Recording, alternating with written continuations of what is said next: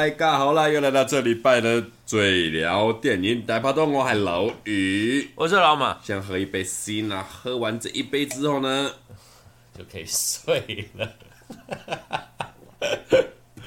跟大家介绍一下，咱们今天有个旁听者，旁听者是你确定你要确定他的名字呢？哎，向小姐，向拔小姐，向拔小姐。有没有打扰？对，为了那他是旁听者，所以他的。声音不会这么的进来，它只是一个第三视角的一个一个一个一个一个第三世界的难民嘛。啊，好不管。OK，今天要聊的这部片啊，《金玉满堂》又称《满汉全席》，那是本频道的修复版。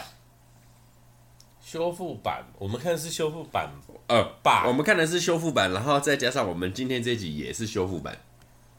因为其实《满汉全席》在我第一季我自己就做过了哦，这惨不忍睹啊！你们想听的话，可以再回去翻看看。你你上一次看的时候是完整版吗？呃，不是，所以我们这一次是完整版。对，不能讲完整版了，就是修复版，比较完整。对对对，较为完整。那呃，第一个好消息就是啊，这一部片目前 Disney Plus 上面就有的是完整修复版，再加上原音的。配音再加上超高清的画质，就是如果观众你们以前在电影台有看过的话，不是观众是听众。如果你们在有在电影台看过的话，在 Disney Plus 上面的版本是比较完整。哎，对，我以前看过这部片看了很多次，嗯，可能就是大概五六次左右，但是我到今天才第一次看到的真的完整版。OK，那这那这一部片哈，先替大家科普一下。是咱们鬼才导演徐克执导的一部作品，那相信《满汉全席》大家也不陌生啊。各位有在追港片的人哈，这部片我应该这么说了，它是不是算是在香港电影，或者是不管就亚啊不不要讲到亚洲，香港、台湾电电影哦，嗯，除了。食神以外，针对饮食来讲，那就是我们以《满汉全席》跟食神，它两个算是就是整个香港呀、台湾电影里面唯一一个很出彩的饮食电影了，可不可以这么说？呃，我觉得不能这么说，不能这么说。但是我觉得问题不在《满汉全席》，对我来说，问题在食神。问题在食神，因为食神其实它是以这个题材来做没错，但是它对烹调这件事情，它的着力。并没有像这部片那么重啊，没这么用心嘛。对，他还是在剧情走向嘛。你如果说在《食神》里面，你真的要看到烹调过程的话，可能是那个少林绝学火云掌啊。哦，不是，我我在想的是，他前面砸碎面做的还蛮仔细的，其他其他都还好啊。呃。这一部片，老实讲，《满汉全席》徐克导演真的很认真做了一部这种餐饮的厨艺片。呃，就是你会发现，我跟老马，我们看在剧中哈，我跟老马讲了一句啊，就是他在一本正经的讲干话，一本 一本正经的演干片，真的，就是它里面所有的规则，不管是真是假，不然它烹调的过程等等的，它都是用很。可以让你确信的口气，很完整的一个故事，然后用很完整的文法说辞啊，来让你相信他所做的任何的料理都是真的，嘿，都是真的。这段真的很屌，我觉得徐克他真的很强，他有办法去呃，把很多，包括你看他拍武侠片也是，他之前拍黄飞鸿，把一切的不合理都灌在中国武术上面。离开地球表面了，没有离开地球表面，就是跳脱地心引力啦，等等之类，或者是他的武侠片那种浪漫的武侠，包含这一部这个《金玉满堂》《满汉全席》，他的那个，你可以把它看成呃一个有功夫底、有徐克影子的一部烹饪的厨艺片。就你可以看到他在煮东西都有很多那种，我到底在杀人，我在打架，还是在煮东西的那种。烹调方式，但不知道从什么时候开始的那种这种片子里面的那种大厨，好像都带了一点大侠气。那种传统中国的大厨，好像都要带一点功夫、武术的成分在。就像啊，我就像你如果现在去看那个那个大陆的很多的网络小说，对，你就会发现他们里面只要是讲神医的人，他们他武功一定他妈超高强，就有类似的一个概念。呃，对，这好像有点，这算是那种刻板印象嘛？对，就是被创造的刻板印象，被创造的刻板印象。你厨只要是很厉害的厨子，他一定都有一点功夫底子。对，我觉得应该是说，他们可能会因为就是他们训练的过程非常的功夫，呃，扎实，然后痛苦，然后需要非常长时间。哦，跟练功夫差不多，而且他们的那些基本功如果要求的很很完整的话，你看他的腕力、背力，然后马步的那个，哦、你厨师都一样都不能少啊。Okay, 这这一段这这段我有一个很想讨论话题，但后面再讲。OK，哦，我先讲前面哈，咱们这个大纲内容，虽然说很多人都还是相信很清楚这部片的，但是来稍微提一下，反正这部片就是由张国荣饰演的赵港生，他是一个黑社会老大。对，但他人设特别奇怪，他是一个迷恋山口百惠的黑社会老大。山口百惠可能很多人都不认识。对，以防山口百惠很多人不认识，山口百惠在那个九零年代的香港、日本、台湾，台湾应该还好。台湾有，但是就是在更早。我相信我们的旁听的那位听众就是啊，你听过？我听过他，他是不是个演员？呃，对啊，对吧？但你只是听过而已。嗯。山口百惠我在香港电影只听过两次，一个就是这一部《金玉满堂》，张国荣的偶像；呃、另外一部就是那个，哦，对不起，我记错了，那是台湾的。对，我记错了，我记错了。台湾反而蛮常听到山口百惠这个。OK，反正张国荣就是一个相当迷恋山口百惠的那个黑社会老大。黑社会老大，那因为山口百惠隐退了，去加拿大过他的退休生活，所以他就必须放弃他香港的黑社会事业。他是一个放高利贷的黑社会。而且是事业成功的黑社会，哦、成功，他是那种哎，是、欸、这个黄黄金单身汉呢，既有地位又有钱，对长得又帅，玩的比陈浩南好两倍以上啊！嗯、我跟你讲，他要隐退老大，不不对他恶言相向，还对他好言相劝，对对对对，还说我这边哦，我帮你留职停薪，我，我等你回来呀、啊，我随时等你啊，这种老大。然后呢？他为了要追求山口百惠到加拿大，他所选择的路径是他要成为一名厨师，因为加拿大的饭店有在应聘，那中式厨师的需求很大。啊，他其实是一个门外汉了，所以他用作弊的方式，所以被淘汰。淘汰之后呢，遇到了这个陆羽的龙坤宝师傅。那龙师傅他就是赵文卓所饰演的，那你可以把他想象成他就是一个现代的黄飞鸿，很会做菜的黄飞鸿。哦，对，对，就这么简单。那在这个里面呢，还有一个前传，前传就是这个陆羽的黄飞鸿师傅，不是黄飞鸿，是龙坤宝师傅。龙坤宝师傅 在第一次的，他们到底在哪里比？上海比还是广州比？呃，大那个大陆内地某个地方的饭店。在第二次的满汉全席的比赛，然后在内地比，然后不是满汉全席，一般厨艺比赛。龙师傅没比过满汉全席，没有，他们是比满汉全席啊。但是不是不是不是不是。龙坤宝师傅他不会做满汉全席，是他不会做全部的满汉全席，但是他们一样是比，一样就是三天的三道主菜。哦哦，讲到这个哈，这就是前传了，就由赵文卓演的那个龙坤宝师傅对于这个阿 B 啊，钟镇涛对廖杰师傅，他们一开始本来就是一个宿敌啊。对，那在前传的第一趴一开戏的部分，他们就比了三道菜，第一个煮白饭啊。啊！我从来没有看过煮白饭是一件这么比赛。对，煮白饭是这么艺术的事情。哦，我们一般人听起来煮白饭就是你有没有水放多了就太软，对啊，或者是水放少了就硬，对啊。当然你什么什么什么寿司米、泰国米什么煮起来的特别不一样。你要炒饭的米跟你吃饭的米什么都不一样。对啊。啊，这已经是什么加两滴油啊？啊，对对对对之类的。然后你知道煮煮饭那个手水不知道的话，就用那个手掌，对啊，过过那个手掌心就。这一招很多人知道，但很多人不会用。哎，不会，你会用吗？我会，我但我很久没有洗米了。哎，Hello，洗米了哦，你知道洗米啊？那煮白饭不外乎我们大部分知道的常识就是这样子，但是在这部片里面，哇，我们低估了煮白饭这件事情。真的，各位有没有听过叫化鸡啊？叫化鸡的做法就是用鸡肉，然后外面调稍微经过你调味之后呢。先用荷叶包着，霸掌的那个荷叶，然后呢，再用泥巴把它完全给扒开，扒开之后呢，再下去控控油的方式，对，控油的方式去做那个那个、所谓的叫化剂。对，那廖杰师傅在这一关他就用了用叫化剂的做法去煮这个白饭。其实科学的角度来讲是做不起来的。做得起来，为什么？也也膨，应该还好啊。而且他没有加水，你怎么煮得熟？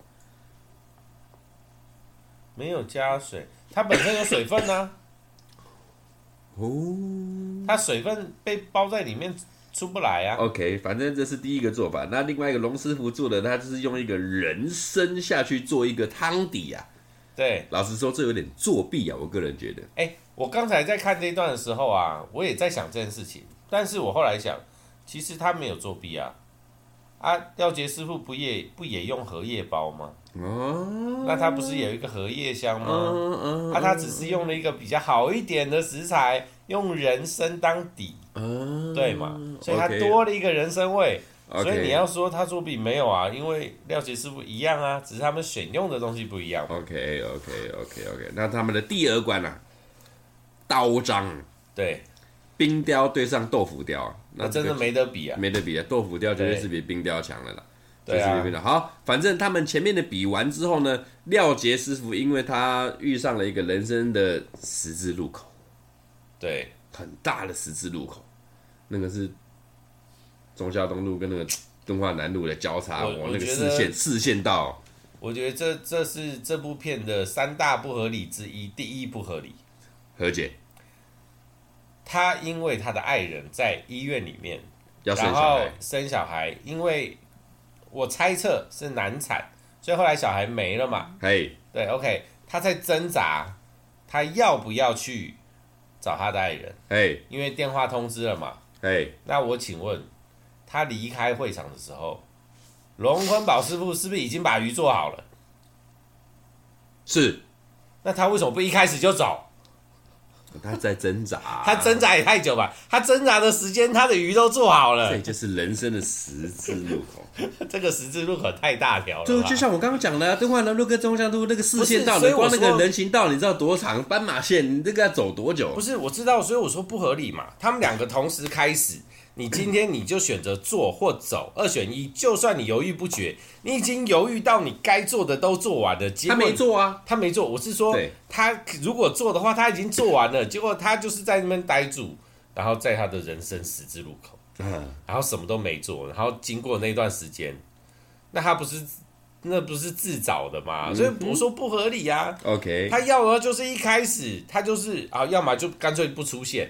这是最果断的嘛？好，那他如果说没有那么办法果断，他一开始看上场看到那条鱼甩头就走，那也还好。嗯，你你你已经等对方都已经把鱼都做好了，你才走，然后你什么都没做，那就表示他在那边发呆发呆了至少二十分钟了。犹豫，这个也太犹豫了吧？知道犹豫，不知道这么犹豫。我跟你讲，反正其实整段《满汉全席》分为两啊三个故事线。第一个故事线就是廖杰师傅这条故事线，他因为这个比赛跟他的爱人难产，导致他呃呃隐退江湖，放弃人生，隐退江湖，自暴自弃，坑蒙拐骗，就跟那个。他没有到坑蒙拐骗，他没有做这些事。魔鬼筋肉人才坑蒙，你不要那么乱帮他加。魔鬼筋肉人是有坑蒙他就放弃人生而已，他就连象棋的棋子都吃下去。他没有，他没有坑蒙拐骗，没有。对不起，魔鬼筋肉人才有坑蒙拐骗。好了，这是第一个故事线。那第二个故事线就是呢，以超凡集团为主的这个超凡集团的董事长黄蓉，他也是一个。很强很强的烹饪厨师，但是他既有烹饪厨师的手艺，他还有着一个很会做生意的头脑。对，他就有一点那个奸商，呃，奸商。他而且他清楚明白的知道，你要控制香港的饮食圈，你必须先从香港的老招牌开始去着手。然后呢，这个超凡集团就去找了第一个最老招牌，就是满汉楼。满汉楼老板就是这个咱们罗家英罗老师啊。所饰演的这个老板，还有他的女儿是袁咏仪所饰演。九五年，其实九五年，一九九五年是袁咏仪的发展年，嘿，highlight。嗯，那九五年有的《满汉全席》《新不了情》等等，就是他在那年起飞。哇其实他代表作蛮多的。对啊，其实他他我他我我觉得他是一个演技高于他的评价。所以你觉得他唱歌不好听？他有唱歌吧？他没有唱歌啊。哦，他不是歌，他是演员。对啊，就是很多人对他评价好像不是这么的好，但是他的演技是相当的，我觉得实而不华，很实。一般人讲的华而不实，但是他是实而不华，他很实。我我觉得他刚好站在一个比较少女明星站在的那个状态里面。嗯，因为他其实他的人散发出来的东西会比较偏中性。嘿，所以你看，不管是这部片，然后新不了情，还有金枝玉叶哦，他的这个角色，其实你要说用其他人代代替。我觉得不容易耶。金枝金枝玉叶很神呢。莫文蔚，莫文蔚比她柔跟媚一点。莫文蔚身材好成这样子。因为我觉得莫文蔚是可以，可以，她可以自己调整。但是莫文蔚女人味比她强多了。我我说真的啦，那感觉上是这样。你刚刚提到金枝玉叶，金枝玉叶也是一部神片。对啊，而且诶也是张国荣。哦，金枝玉叶也是神片。对啊，其实袁咏仪哦，你看他很会演这种，他不能演大故事。哦，oh, 但在小品相当强，对他好像都没有大故事哎，但小品相当强，而且他的喜剧也不错。哦，oh, 用另外一个方式来讲，女主角不在主要的故事线上啊，会有这种感觉，啊，就像这一部片一样。对对对，这部片比较明显，就是小堆头。对，然后另外两部片就还好，但是就是我觉得也差不多。因为像那个新不了情，他的主要故事线就不在他身上。对，但是他挂女主角啊。啊，对啊，就是有那个感觉，就是新不了情超强哎，嗯，而且他就是他永远都是演那种好像憨憨的，然后带一点男子气概的女孩子啊，就是跟你巴黎巴黎啊，对对对，OK，对，哇，所以他这个角色真的是要他来演。确实没有没有第一个，我不确定说啊，可搞不好其他人演可以，只是说对我们来说，他的不一样了，他已经被界定在这个会不一样，对，因为他几部片都是这样，而且他在这一部片里面，其实他的人设跟他的角色，我觉得相当适合他的味道下去陈述。呃，哦，他疯也是很疯啊，就是他喜剧特质很重 啊。讲到这个喜剧特质哦，其实这一部片你注意看哦，像袁咏仪、张国荣啊这些的，包含罗家英。他们都是有喜剧特质的演技派，呃，这点我常常在很我们好几集我都有在讲。你真正的喜剧人不一定有演技，但是你有演技的人有办法去做喜剧的演技。不一定有喜剧的特质。对对对对对。那像这部片，你看像，像对，你看像罗家英、袁咏仪、张国荣，他们就是这种有喜剧特质的演技派。而且你认真讲这一部片，其实老实说了，我觉得看那个赵文卓啊。哦就很明显的区别出来，它在里面有喜剧的成分在，但就是我觉得那个剧本写得好，一定是被要求，他就是要硬讲啊。整部片最好玩，你要不？我先跟大家讲，或许我们每个人对《满汉全席金玉满堂》这部片是相当的熟悉，对，但是我们的熟悉度只局局限于以前第四台播的台湾配音，对。那我相当推荐你们各位在重温或者在追复刻版的这一部片修复版，一定要看原因哇！原因有很多那种再一次展现为什么我们一直请大家都去看看原因的片，一定得看原因，一定得看原因，原因才能够展现出他们所要展现的呃，对对对对对对对对对对，这倒是真，这倒是。我也是看了这么多次，第一次感受到这个笑点，真的是很对。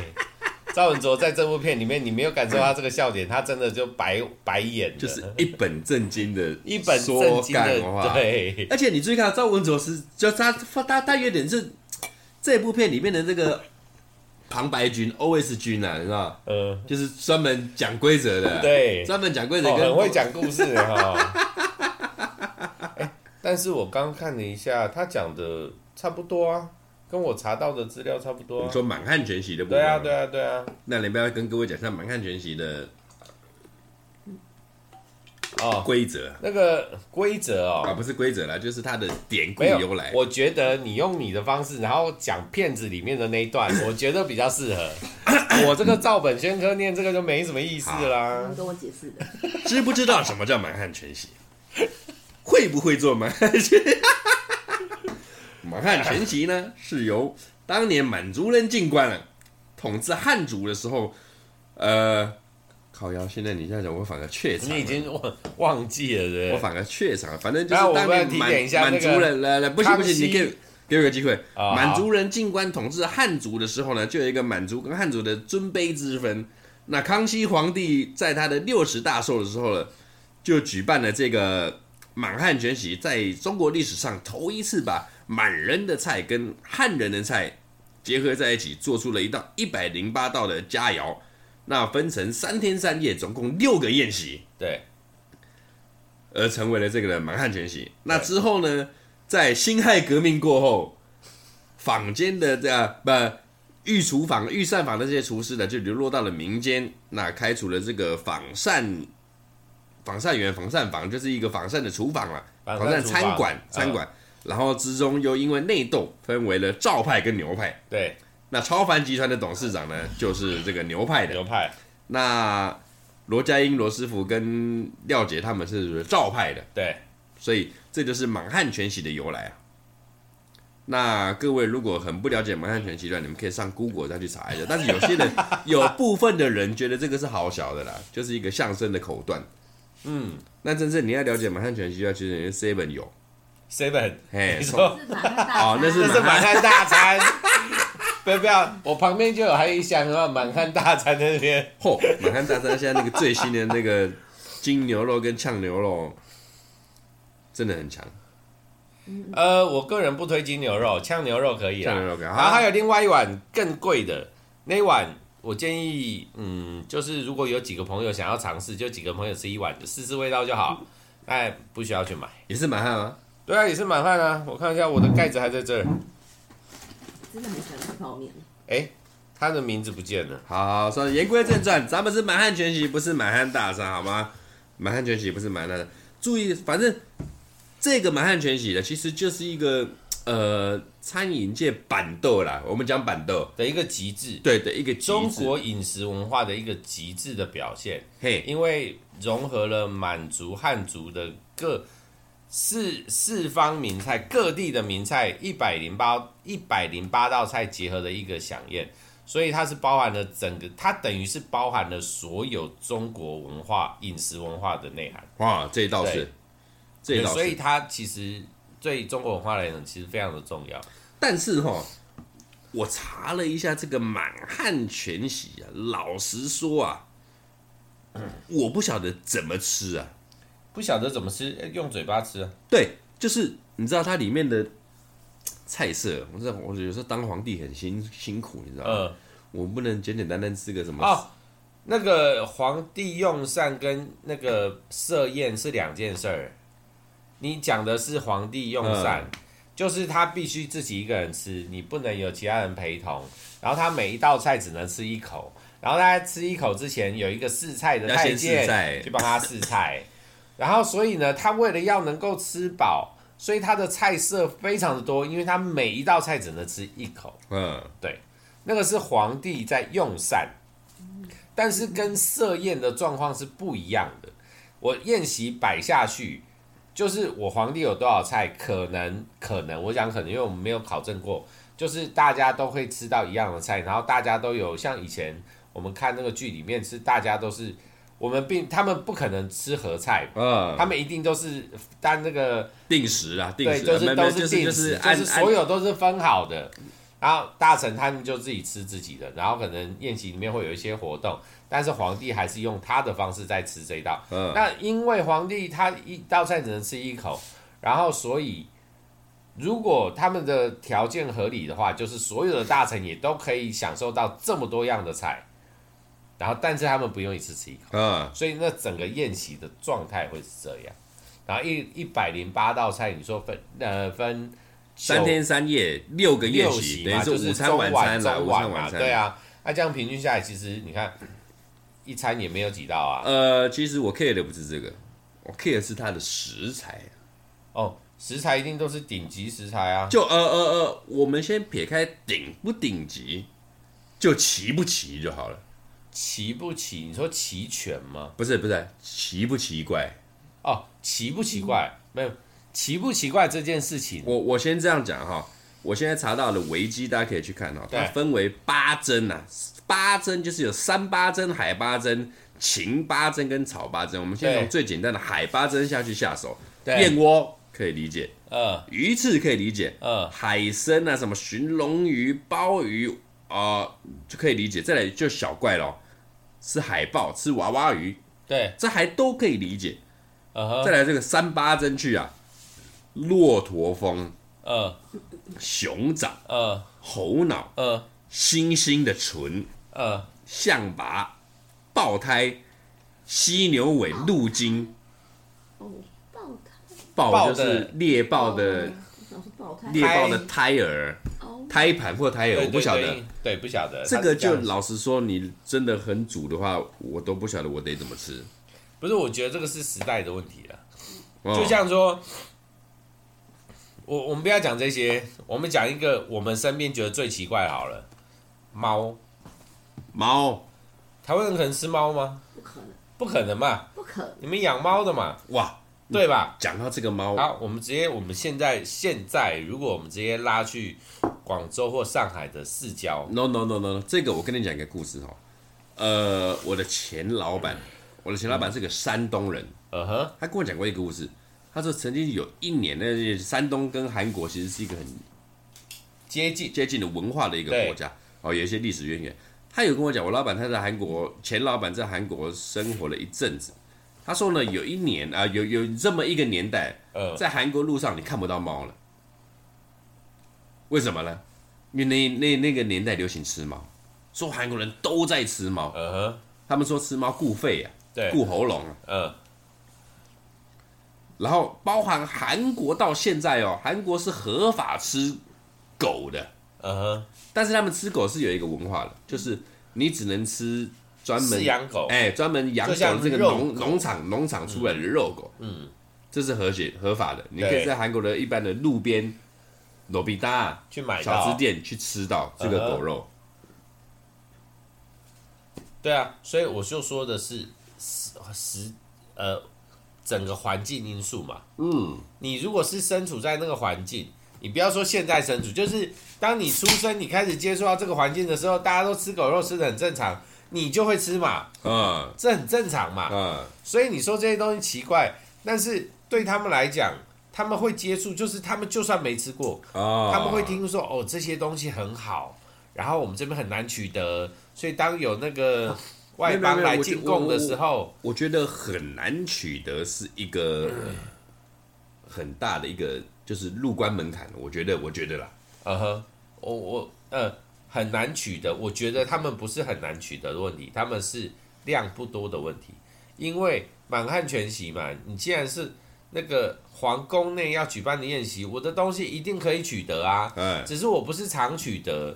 就譬如说驼峰这件事情，那你说驼峰这件事情，我居住在那个那个大陆。在偏西边，然后都是沙漠地带那边的，我一定有吃过嘛？可能可能对我来说这是家常菜，但是我在沿海地带人，我连骆驼长什么样子他妈我都没看过，对呀，我怎么可能吃过？对呀，所以他只是把这些家就是大家都认知的东西集中到一起，然后因为大家都是在各不同文化背景底下生活的人，所以我们会看到别人常吃的东西，但我没吃过啊，所以这些东西不是取得困难。而是数量非常稀少啊，科学问题在这里而已。所以这些东西其实对他们来说都不是太大的问题。科学的，所以就像我前面讲猫的问题一样嘛，就是你的环境怎么去架构这件事情而已。对，对啊，所以这些东西对他们来说其实都还好，他们就只是稀少，其实不会到奇怪。这倒确实。对啊，而且你这样讲通了，我通。我们不是常在讲广东人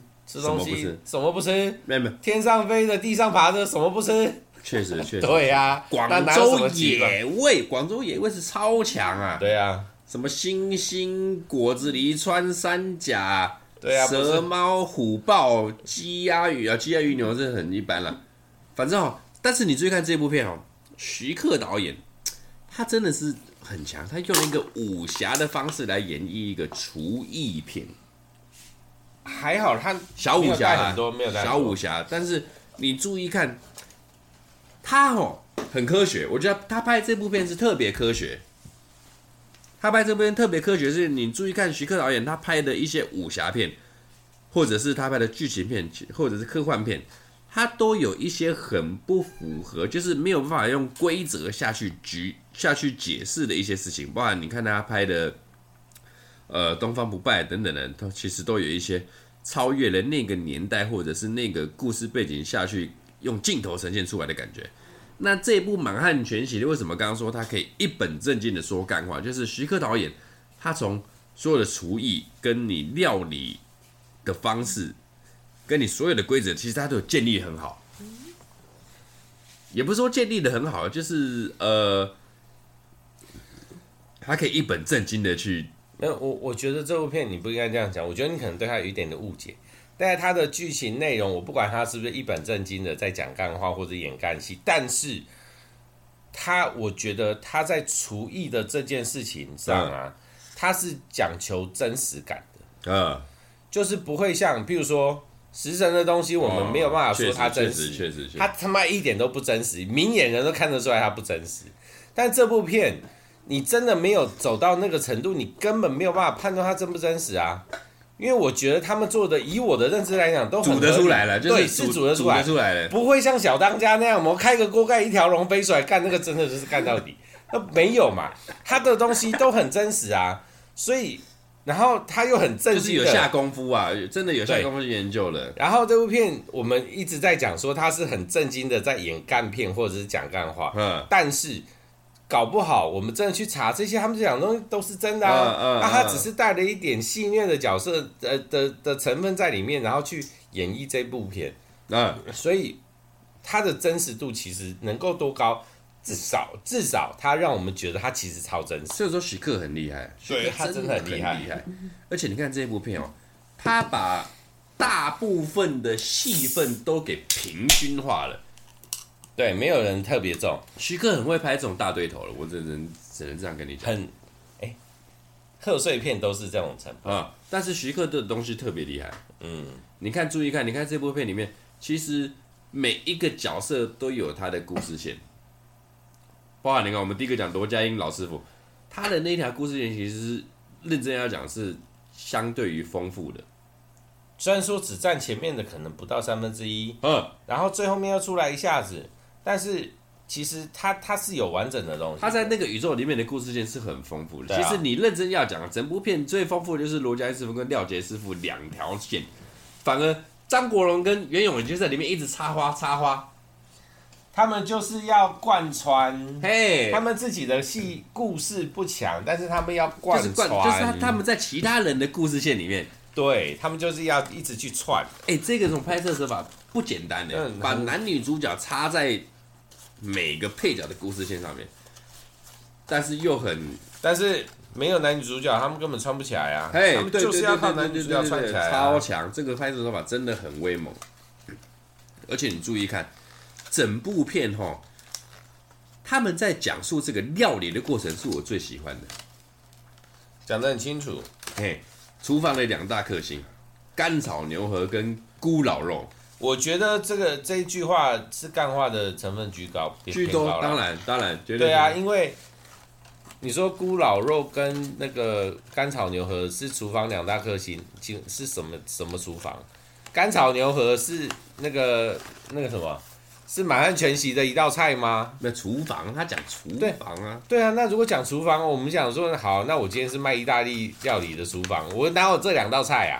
还有一定就是有另外的，的时空背景放在香港啊！我知道，我知道。哎，也不是香港每一间餐厅都有卖这两两个东西啊。绝部分啊。那它是要某一个特定种类的餐厅，它才会卖这两样东西嘛？你知道干炒牛河啊？干炒牛河，而且它的牛不能一开始过油，不能过熟。哦，我知道，要六分熟。下锅之后再炒两分，才可以牛才会嫩。对啊，再来呢，那个河粉啊，油不能过多会腻。你不要念台词好吗？我已经发现喽，你他妈你就在念台词，都怎么那么专业？你这边你又被他骗了，是不是？你被他骗了这么多年，你还在继续被他骗？我说难难怪是有进厨房的人。这个菇，这个菇老肉，最重要的是这个这个糖醋酱，你知道？你是有看剧本在念，是不是？哇，现在没有这样。你骗得了，你骗得了别人，骗不了我啊！我跟你讲，追香港电影的人就是这样，背台词是基本的。我我没有啊，背台词是最基本。反正这道菜，这不是这道菜，这部电影啊，你注意看里面所有的章节跟他煮饭的东西哦。我不能讲说是科学根据啊，就是就像你刚刚讲的，它是真的煮得出来的。对，绝对没有什么火云掌啊，什么没有没有没有倚天切屠龙斩那种的。到后来，不管是王蓉他用的一些比较后来的那种分，不管是分子料理啊，掺杂了一些什么化学元素下去，嗯，或者是前面的那个冰那个什么，那个它的名字叫什么？就是用冰块然后冰镇，冰镇熊掌啊，咕咾肉，雪寻熊啊。我说咕咾肉那个它结冰的水晶咕咾肉，对对对，那个其实看起来不合理，但事实上它是做得到的。只是我在想，它会好吃吗？因为它已经结，它已经冰镇。你有没有吃过那个酸梅糖？我吃过，但是你要想，咕咾肉是带油的哦，带油的东西你已经冷掉了，冷掉了，然后又是已经成，已经到冰块的状态，它会好吃吗？不晓得，嗯、但是做得出来，对，这一定做得出来。其实你这么想哦，满汉全席到后面比的东西只是你的技术了，就是。它的食材是死的，但是你的烹饪方法是活的。所谓满汉全席传流下来，就并不是说哦，你它其实是你你一个食材为重，嘿，但你烹调方式为轻。对对呃，或许以前不是这么这样子，没有，我觉得以前就是这样，因为你看嘛，御膳厨的厨房，每个人的厨师，我就有我个人的。烹调熊掌的方式，对，烹调象拔的方式，应该是说不晓得。你看，因为如果说我们就我们知道的，在那个康熙六十六大寿的时候办了这个满汉全席，嗯，是不是只有办那一次？不晓得。但是他们如果是用那一次的菜单来看这件事情，就像那个后来那个伪日本人讲嘛，就是 哦，对，那个那个日本人，那个伪日本人让我非常出戏。就那伪日本人讲嘛，就是他的那个那道菜是什么？踏雪踏雪寻熊，因为他用了寻龙鱼汤，所以跟当天的前一道菜鱼重叠了，所以他们的那个菜单是完全遵照着满汉全席满汉全席的，但是他的菜单是遵照他的食材主食材，啊，就是以食材为主，所以你烹调方法是就是因，但是因为创意的啦，对，但是满汉全席当年可能只有那一次啊，所以那一次完之后呢？就是那个仿膳的，仿膳自己再去做的嘛。Oh. 就是当年就不可能会有什么冷冻库啊、氮气啊，对对，没有嘛。所以他们是以食材为主，然后去发想创意，然后怎么样让东西变得好吃。所以这真的是满汉全席吗？嗯，其实这个以食材来讲是合理，对，是是满汉全席，但是有可能是满汉全席是以食材为精神，就是我搜罗了。就是大江南北，大江南北各地的那个珍贵的食材，然后来办了这这个宴席，然后怎么样发挥，就是没有一定啊，大家自己做。就像他说了嘛，就是哦，咕老肉他用那个水晶咕老肉，哦，仿膳当年有人这么做过，就表示仿膳有人做过。那当年的满汉全席就不是这么做的嘛，也不可能这么做嘛。嗯，那咕老肉有非常多的做法，那都是古老肉，那也就是说都可以。放在满汉全席的罗列里面。啊，确实，我我我喘一下。他他他刚才在老舍，他在老舍，他在老舍。其实整部片哦，我今天在这么认真看起来，其实整部片拍摄手法都有点就像戏虐 over，但他 over 的舒服。我我我讲一件事就好，哎，很短。我最喜欢这部片的。最大的原因有一个很重要的点，就是它的节奏超快，它的密度超紧密。啊。你看它其实时间不长，但它放了这么多故事进去，它没有一点点的浪费时间，清楚，它就是一个接一个，一个接一个，超明显，超级清楚，对，超级清楚，非常建议这个，非常建议那个此时此刻的那个导演，你可以去看一下这个 吧。这部片啊，就是你如果想要中途离开去上厕所，你一定得按暂停。哦，因为你接不上，你少了一分钟，你可能就会漏掉重要剧情，机会超大，因为它的。密度超高，它的那个节奏超快，它完全没有拖泥带水，完一点点的对，超强。再加上这一部片的所有的角色，哦，我都觉得是有一等一的演出，对，包含那个什么倪淑君小姐。啊，我们这样笑呢，是因为我看到他说，啊，我不知道有多少听众认识这个人啊。但他就是一个台湾的演员，对，啊，反正你认识？不认识？嗯，不认识，对，你看我们现场已经有一个不认识台湾的演员，台湾人不认识啊。或许这一部片，这呃这一集这一集大家听的时候，可能我不晓得应该在过年或者是过年前一个礼拜，但是哈，差不多在那个周期的，不是过年前一个礼拜，是过年，就是吃团年团年夜饭的那一个 moment。这这种片啊。这个类型的片子，就是你知道，在那个围炉的时候，你如果都要回老家，然后一大堆亲戚聚在一起啊，你真的不知道把它打开，对，不知道干嘛。这种片看的绝对不会有任何尴尬的成分在，这就是所谓的贺岁爽片，这就是贺岁片，这就是贺岁片。对，这贺岁片相当推荐给大家。你们在吃年夜饭的时候，然后看完以后还可以凑一下那个煮年夜饭的人说啊，你在煮啥？你到底你在煮啥？就是啊，假装凑一下，不能太凑哦。本来就是这样子，本来就是这样子。好了，反正这部《满汉全席金玉满堂》就是我个人觉得是科学的贺岁片，不能喝科学，就是我觉得除了那条大鱼以外，其他都算合理哈。哦，我这边特别讲一下，我这边最后讲两件事情，咱们就 ending 哈。第一件事情，他们杀那只大鱼的时候，其实真的是有行规规矩的。那时候你杀一百斤以上的大鱼，你就必须得要拜神。哦，因为古老传说就是那种大鱼成精，呃，大只的就成精了，就跟那个法常过腰那个要看日子。对对，这是第这是厨房的第一个规矩。然后第二个规矩呢是什么？你知道吗？第二个规矩我最喜欢的是他在这一部片里面有提到的，就是靠我我该怎么去形容？刚第一个，刚才第一个讲的是那个大鱼嘛？对啊，必须必须得要过百斤的鱼，要拜神，对，要拜神才能杀。嗯，然后第二件事情，哎，你忘了？怎么突然失忆了？怎么突然失忆？跟跟哪一类有关？哪一类有关？一样一样一样也是行规，一样也是行规。但是他们刚刚在行规里面，他们做了什么？要奉茶，还是要点菜？还是好算了，想不起来，反正就是行规啦，反正就是行规。什么啦？听了第一个，没有一第二个。我忘了，我忘了，我忘了。刚才原本很很容易忘，很容易忘。哎，想到了，想到了，再给我一下，再给我一下，对对对对对对。你这样子听众会觉得很不舒服。不会不会不会，我们的节奏，我们的节奏就是这样。他其实在这个吊大家胃口，是吧？我们的节奏就是这样子。呃，干，好，算了，确定算了哈，确定算了，确定算了，就是，反正啊，这个满汉全席推荐给大家。你要讲什么分菜吗？还是？不是，不是，不是，我完全忘了。我刚刚有想到，但我现在完全忘了。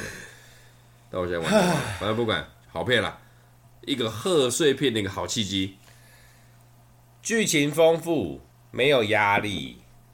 然后有内容，有情感，不管是亲子还是情侣都有。嗯，我觉得它是一个非常多多项，然后很非常完整，然后包含中华文化。